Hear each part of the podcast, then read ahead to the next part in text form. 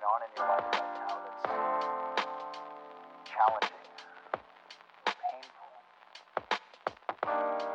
It's just Bienvenidos a Café de Media Tarde, este nuevo capítulo. El día de hoy nos encontramos eh, mi compañero Felipe Alba y un servidor Santiago Alcaraz. Felipe, ¿cómo estás?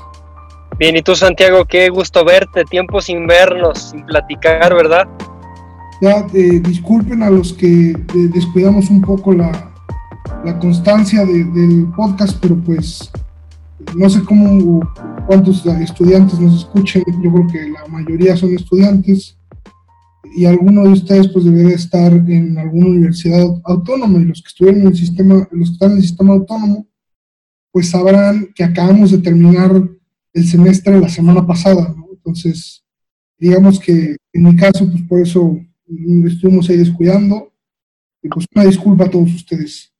Eh, el día de hoy les traemos un tema interesante, un tema que, que yo creo que es, eh, a mí me da mucho, mucha curiosidad eh, darle la vuelta y a ver la, la percepción que tiene Felipe, porque Felipe, al ser financiero, pues nos podrá dar una opinión informada, ¿no? No solamente así al azar. Entonces, yo, yo me gustaría tratar el tema de la economía, cómo se va a ver afectada la economía aquí en México y en el mundo con, con la cuarentena y con el, con el tema del coronavirus y cómo podríamos progresar en un futuro, porque pues ahorita la gente está haciendo lo que pueda por rascar, pues de dónde, a ver dónde saca dinero, gente que está viendo cómo sigue manteniendo los negocios a flote, Estamos viendo que el otro día que el 70% de los negocios formales de la Ciudad de México van a tener que, que cerrar o van a terminar cerrando.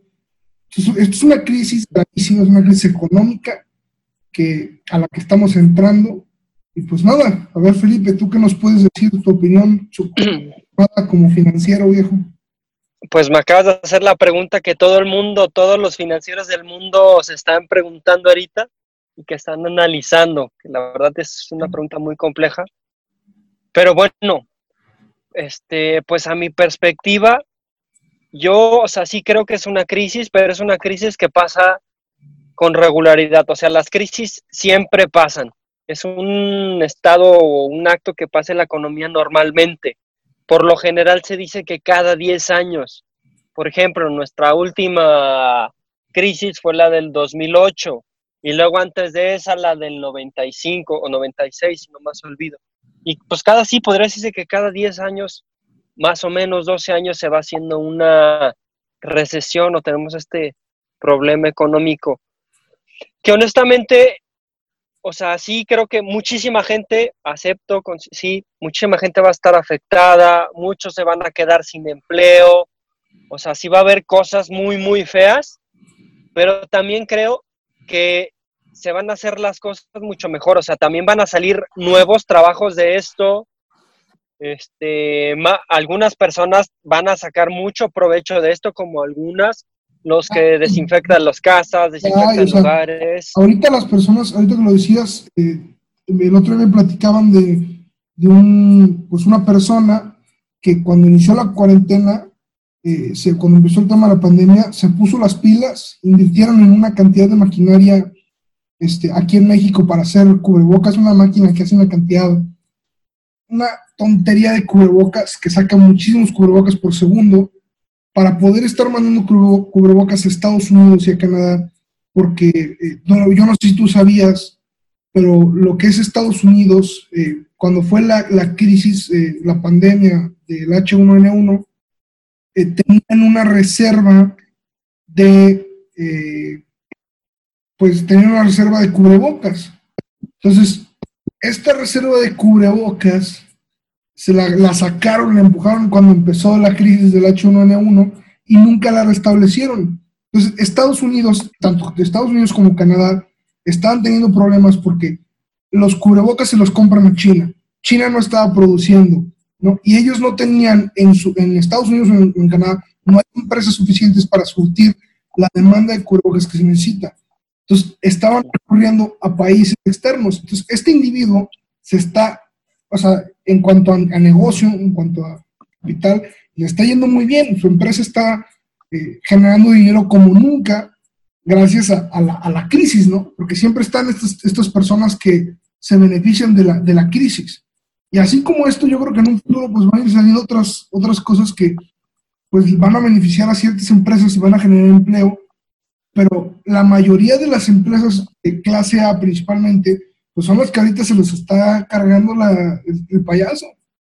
sí, sí. Una empresa que se dedica a hacer maquinaria, las, bueno, por lo menos si tú estás enterado, pero aquí en Aguascalientes, la industria automotriz, pues se tuvo que frenar muchísimo. Hay muchas eh, líneas de producción que no puedes parar porque te sale más caro pararlas que seguirlas, pero se paró muchísimo, ¿no? Y luego eh, ves la cantidad de empresas, no, de familias, de empresas que viven del sector automotriz en el bajío del país y después te das cuenta cuántas familias comen de estas 300 y tantas empresas, 400 y tantas empresas, y es la cantidad de, capital humano que se ve afectado por esta crisis. Yo no, sé tú. Un amigo, sí, sí, no, sí tienes toda la razón. Un amigo que trabaja ahí en Nissan, y en Aguas, hace poquito hablé con él y me comentó que en el mes de abril, sí, creo, creo que el Centra en México solo se vendieron 28.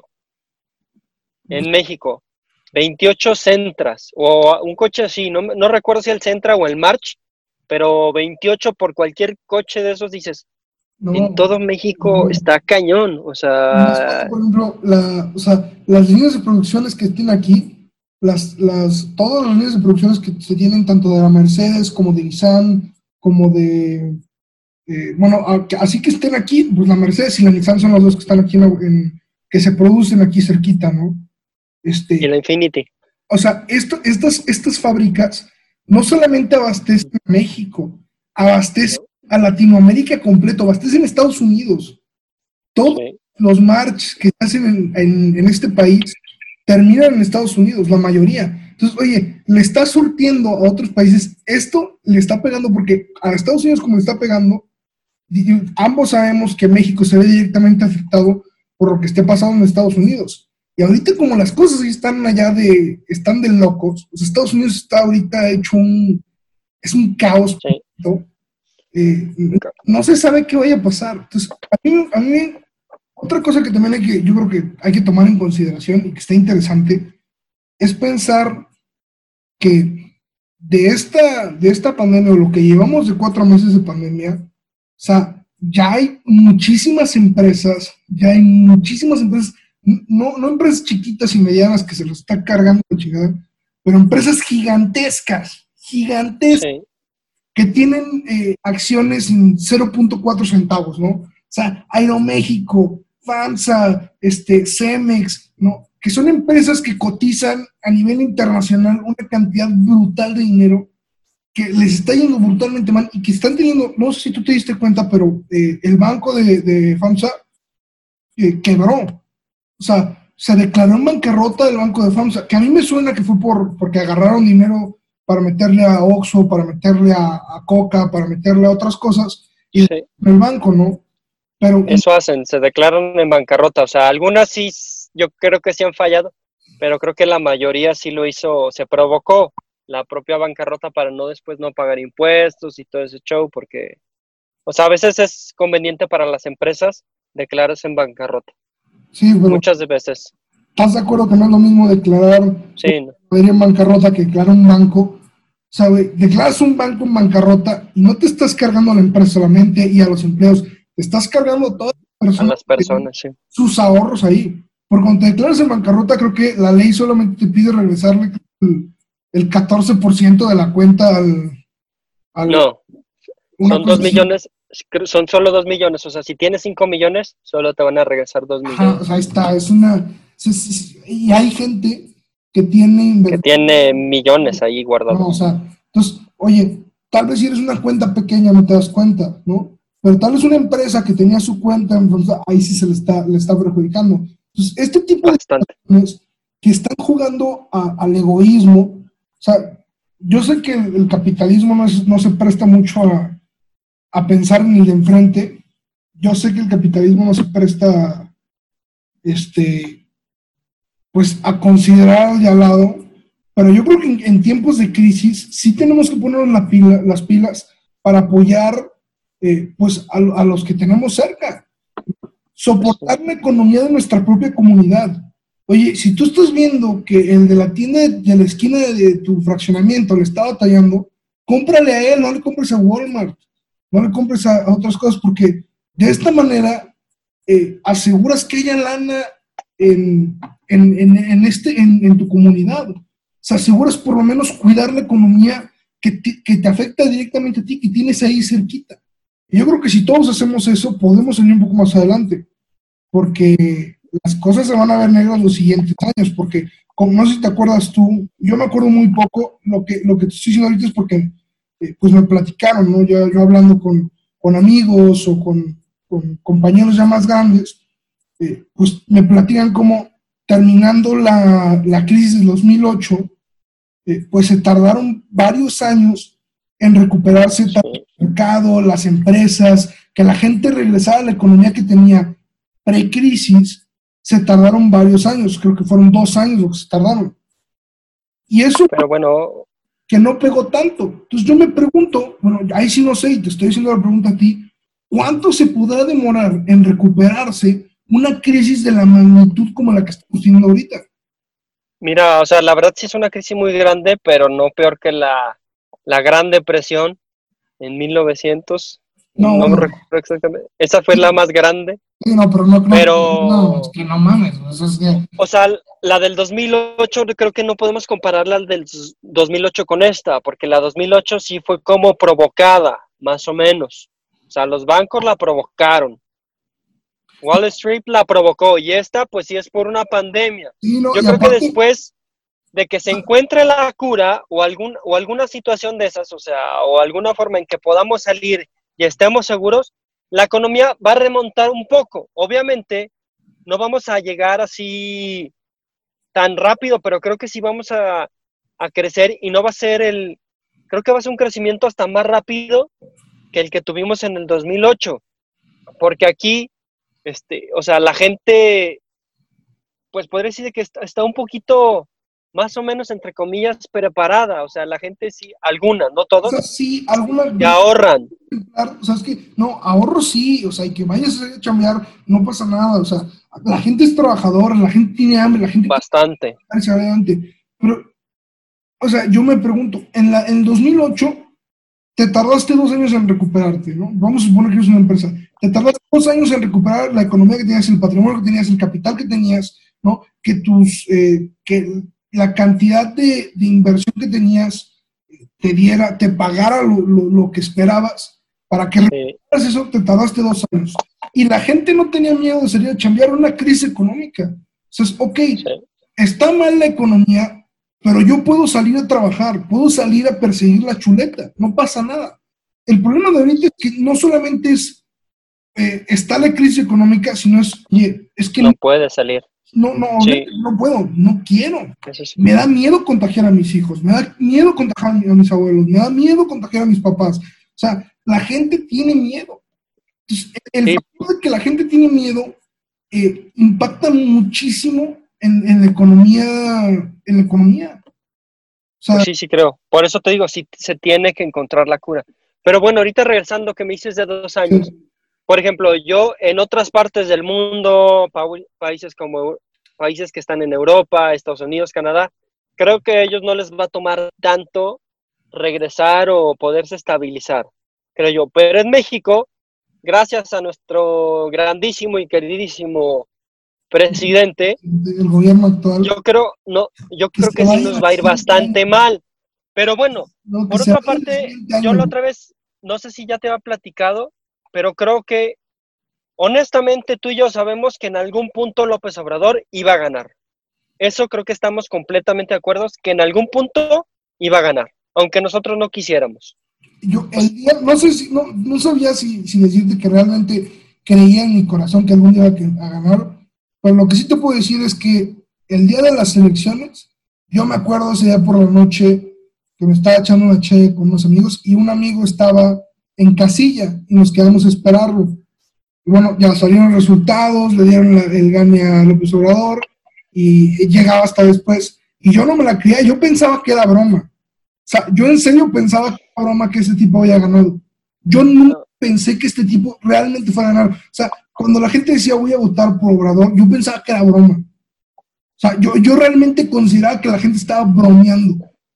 No, pero no. O sea, ya lo que yo te digo, la, la verdad la gente iba a ganar. Os digo, es la gente. Este López Obrador iba a ganar. La gente, la gente es que La- nos gusta la- o no, lo eligieron. O sea, la mayoría sí lo eligió. Y por eso, ponte ahorita a analizar. Eso yo, pues te digo, me puse a analizar el otro día y creo que tal vez lo platiqué contigo, sino con Gerardo. Este, imagínate que López Obrador no hubiera ganado estas elecciones y que hubiera ganado Mid o Anaya. ¿Ok? Hasta el No nos güey.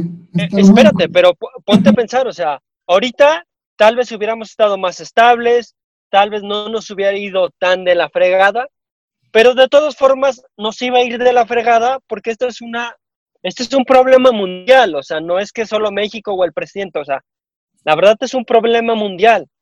E imagínate, si ya hubiéramos tenido estos tal vez tres, cuatro años de problemas y apenas estamos despegando en el cuarto año de presidencia o en el sexto año de presidencia, el que quieras, después iba a ganar López Obrador, ¿qué iba a pasar con la economía?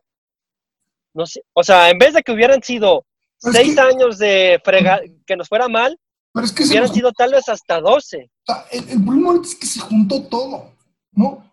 Y por eso, y por eso te digo, o sea, por una parte dices, bueno, qué bueno que nos tocó este menso ahorita, porque ayuda a que la gente se dé cuenta y que sepa lo que realmente, o sea, cómo tiene que votar. Yo creo que honestamente, porque tuve amigos, familiares que votaron por López Obrador y que realmente decían, es que yo creo que este, él va a hacer en cambio. Y se lo tomaban en serio y no, o sea, no investigaban, pero creían lo que él decía. es- Y ahorita llegan y te, me dicen hasta con vergüenza, me dicen, oye, la verdad, la regué, o sea, no sé cómo pude votar por ese canijo. Ya me voy a fijar en quién voy a votar porque me afectó muy cañón el que esté presidente.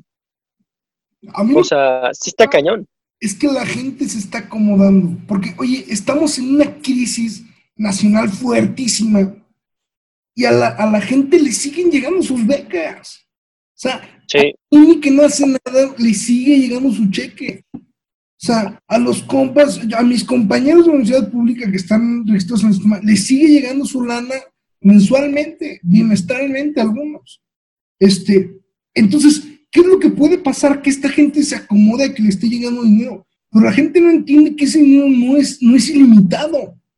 Ese dinero no es, no- de entrada no es suyo. O sea, porque las personas a las que se le está dando ese dinero ni de broma pagaron la cantidad de impuestos que se está dando. O sea, ese dinero es nuestro, de la gente que, de todas las personas que pagan impuestos, está saliendo este dinero y eso le está pegando cuando perfectamente ese dinero lo podrías agarrar para meterlo a estímulos fiscales a empresas, para dárselo, para, oye, estamos teniendo crisis en hospitales, con medicinas, niños con cáncer que no tienen cómo salir adelante pues sí.